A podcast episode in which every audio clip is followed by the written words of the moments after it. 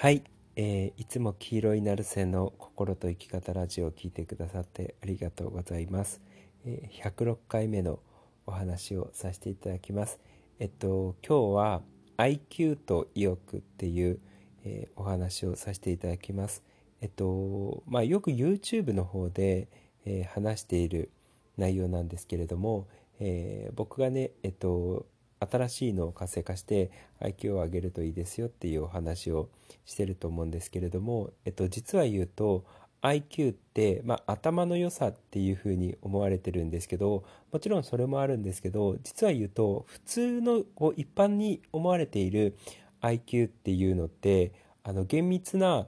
こう本当の意味での IQ とはちょっと違ったりとかするんですよねそうだからただ単純に頭がいいっていうことだけを、えー、IQ っていうふうに思われてるのかもしれないんですけど、えー、実はそれ以外に IQ を上げるっていうのは、えー、すごく重要でそれはあの頭が良くなることが重要っていうことではなくてえっと、僕らのいろんな精神状態とその IQ っていうのが関わりがあるんですよ。で実は言うとえっと、IQ が上がるっていうのと意欲が上がるとか意思決定能力が上がる思考能力が上がること決断能力が上がることっていうのは全部イコールなんですよ。IQ が上がること思考力が上がることえっと、意欲が上がること、意思決定能力が上がること、これ全部イコールなんですよね。もともと司ってる脳が一緒なんですよ。そう、だから僕らっていうのは IQ が上がると自然と意欲が上がるようになってるし、IQ が上がると決断力とか、えー、意思決定能力っていうのは自然自然と上がるようになってるんですよね。そう。だから、こう、なんつうの、やる気を出すとか元気を出すっていうことと、えー、IQ を上げるっていうことは、あのイコールなんですよ全くイコールなんですよそうだからあのやる気を上がればえー、やる気が出るようになってくると、えー、思考力だったりとか、まあ、頭も冴えてきて、えー、IQ が上がっているっていう状態になるのはもちろんなんですけれども逆を言うと IQ を上げるとそもそも決断能力とか意欲とか意思決定能力とか思考力っていうのが上がるようになってるんですよね。でつまり、えー、IQ を上げるっていうとただ頭を良くするっていう風なだけに思われると思うんですけれどもそうではなくて IQ を上げることで、えー、意欲決断力思考力っていうのが上がるっていうことなんですよ。であのー、今そのいくつかだけを言ったんですけど実は違うところにもまた IQ っていうのは影響ができ出てきてもともと人間が IQ が働く状態でえっと、心地よくいられる状態であると、えー、IQ が高く働くようになってるんですよね。そう。だから、あの、平たく言うと自分らしくいられる時っていうのは、よくものを考えられる。でも逆に自分らしくいられなくって、テンパってるとか、時とか心地悪い時っていうのはあんまり頭が働かないんですよね。そうで逆逆に言うと、えっと、頭をよく働かせるようになると自分らしくいられることが上手になってくるっていうことなんですよ。で逆に、えー、IQ が落ちてくると自分らしくいられない状態が増えてくるし、えー、っていうことなんですよね。そうだから自分らしくいられるのかどうかっていうこととも関係があるんですよ IQ って。そうってことを考えるとあのー結構多くのことに関わってくるんですよね。で、あの、その自分らしくいられるかどうかっていうのって、えっと、なんつうの、好きかどうかっていうことにも関係が出てくるんですよね。で、好きかどうかっていうことに関係があるっていうのは、あの、平たく言うと人間って自分らしくいられないことをやってる時っていうのは、まあ嫌っていう気持ちだったりとか気乗りしないっていう感覚になると思うんですよ。で、その気なりしないことをやってると、さらに IQ が落ちていくっていうスパイラルなんですよね。で逆に、いつも僕が言ってるように、好きなことをやってってると、えっと、その好きなことをやってってる時って自分が能動的に積極的に創意工夫をし始めるでその創意工夫してる時に IQ が上がるよっていうこと話してるわけじゃないですか。で好きなことをやってると IQ が上がって嫌なことをやってると IQ が下がるようになってるんですけど逆に言うと IQ が上がると好きなことができるようになってくる。し、えっと、その好きなこととか、えー、を選択しやすくなってくるんですよね。そう。だからあの、かなりその IQ っていうのは、ただ単純に頭がいいかどうかっていうことだけじゃなくて、えー、あらゆることと関係がある。その IQ が上がると、結果的に意欲も上がるし、決断力も上がるし、思考力も上がる。っていう状態になるし IQ が上がると、えー、自分らしくいられる状態が増えてくるっていうことなんですよつまり逆に言うとなんですけど IQ が下がることをやってってると、えー、意欲がだんだん落ちてきたりとかそれそれこそダラダラしやすかったりとか、えー、するんですよね。そう。とか、えー、ものを考える力っていうのもやっぱ落ちてくるし、で、ものを考える力、その IQ が落ちてきて、ものを考える力っていうのが落ちてくると、さらに意思決定能力とか決断力っていうのも落ちてくるんですよね。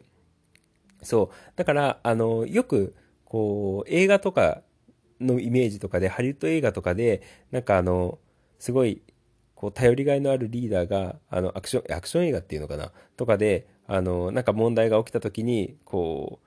その危機な状態とかでもこう頼りがいがあるような感じでリーダーシップ発揮するみたいなリーダー像ってあるわけじゃないですか。で、ああいう人たちってものすごい頭をこうその危機の時に活性化させてると思うんですよね。で、それって IQ が上がってるような状態なんですけど、その IQ が上がってものすごくあの脳の思考っていうのが活性化されている時っていうのはパッパッパッパッパって物事を決断していけれる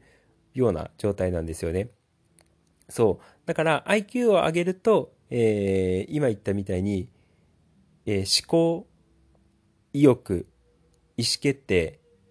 あとは自分らしさ、あとは好きなことをやれるっていう状態に関わってくるってことなんですよ。そう。だから、あの、これは逆説、本当は逆、あの、世の中で言われてるのは逆なんですよね。自分の好きなことをやると IQ が上がるし、パフォーマンスが上がるから好きなことやりましょうっていうふうに言われてるし、えー、で、その好きなことをやってってると、えー、そもそも脳が活性化されてくるので、思考力とか意欲だったりとか上がりますよっていうふうに言われてるんですよ。そう。で、僕はそれを逆のパターンから話してたんですよね。IQ を上げることによって、えー、自分らしくいられる時間が増えますよ、勝手に。で、IQ を上げることによって、えー、思考力とか意欲とか意思決定能力っていうのが上がりますよっていうことなんですよ。で、逆に言うと、あのー、なんか、情報の断捨離だったりとか、えー、まあ、その部屋の空間をシンプルにしていくっていうのももちろんそうなんですけれども、えー、あんまりその、なんつうの、ネットとかで変な情報見ない方がいいよとか、えー、テレビとかも控えた方がいいよっていうふうに話してるのは、要はそういうのに触れることによって IQ が落ちるのを妨げるっていうことなんですよ。だから自分の生活の中から IQ を下げる要素っていうのを減らすことによって、えー、IQ が上がるっていう方法も話してるんですよね。そう、何はともあれ、まあいろいろ話しちゃったんですけど、ただ IQ が上がるっていうことは頭が良くなるっていうことだけではなくて、えっと、思考、意思決定能力、えー、意欲、で、かつ自分らしくいられる状態つ、つまるところ心地よくいられる状態が増えるっていうことなんですよ。そう。えー、まあそういうことなので、なんかね、まあそういった意味でも、あの IQ の大事さっていうのを、えー、YouTube ではよく話してたんですよね。そう。で、アプローチはどこからでもいいんですよ。あの、IQ を上げることによって自分らしくいられる時間を増やす。てか、あの、自然にそういう選択をするはずなので、IQ が上がってくると。そう。で、えっと、っていう方法でもいいし、IQ を下げに上げるっていう方法でもいいし、えー、好きなことをやって IQ を上げるとかっていう方法でもいいし、で、最近だと、えー、ツイてるワークとかをやって、えー、意欲を上げていくっていう話をしてるわけじゃないですか。で、そういう方法で IQ を上げていってもいいっていうことなんですよね。そう。だから、あの、言ってしまえば、そのついてるワークだけではなくて、あの、斎藤ひとりさんとかお勧めしている天国ワーク全般にはそういう効果が、えー、あると思います。その、あ、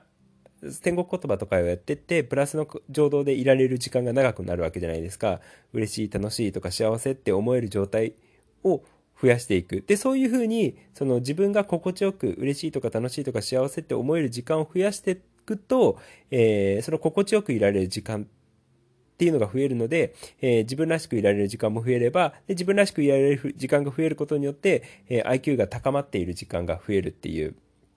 ことなんですよね。そう、だから、これってどこが最初っていうことっていうよりは、すべてが密接になんかこう、網目みたいな、蜘蛛の巣のような感じで、お互いがお互いに関わり合ってることになるんですよね。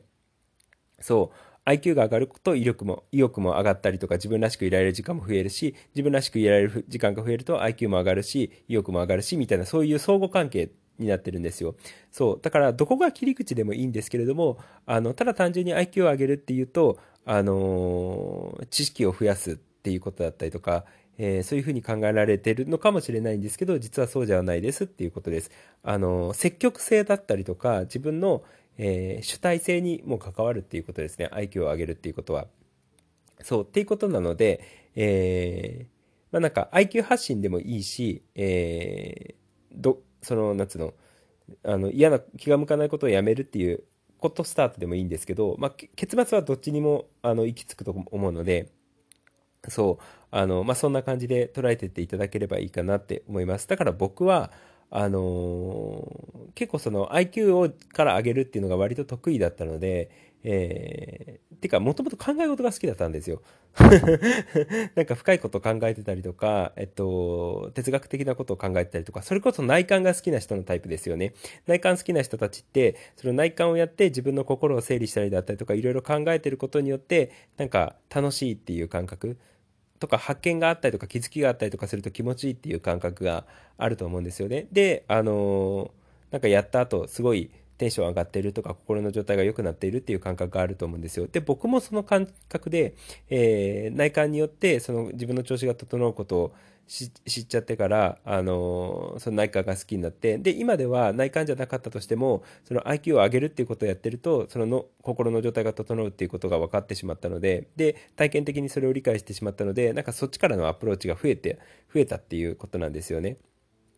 そう。で、もちろん、あの、ありがとうワークとかついてるワークとか天国言葉っていうアプローチの仕方でもいいです。そう。だから手法は何でもいいです。その人が得意な方法で。そう。で、あのー、でも、その、何をやったとしても、ここ、本当に気持ちよく過ごせれる時間っていうのは増えてくると思うので、えー、で、その自分らしくいられる時間っていうのも増えてくると思うので、まあ、得意な、その、アプローチからぜひやっていっていただければいいかなって、えー、思います。そんな感じです。ということで、えー、今日も黄色になる背の心と生き方ラジオを聴いてくださってありがとうございました。じゃあね、ありがとう、またね。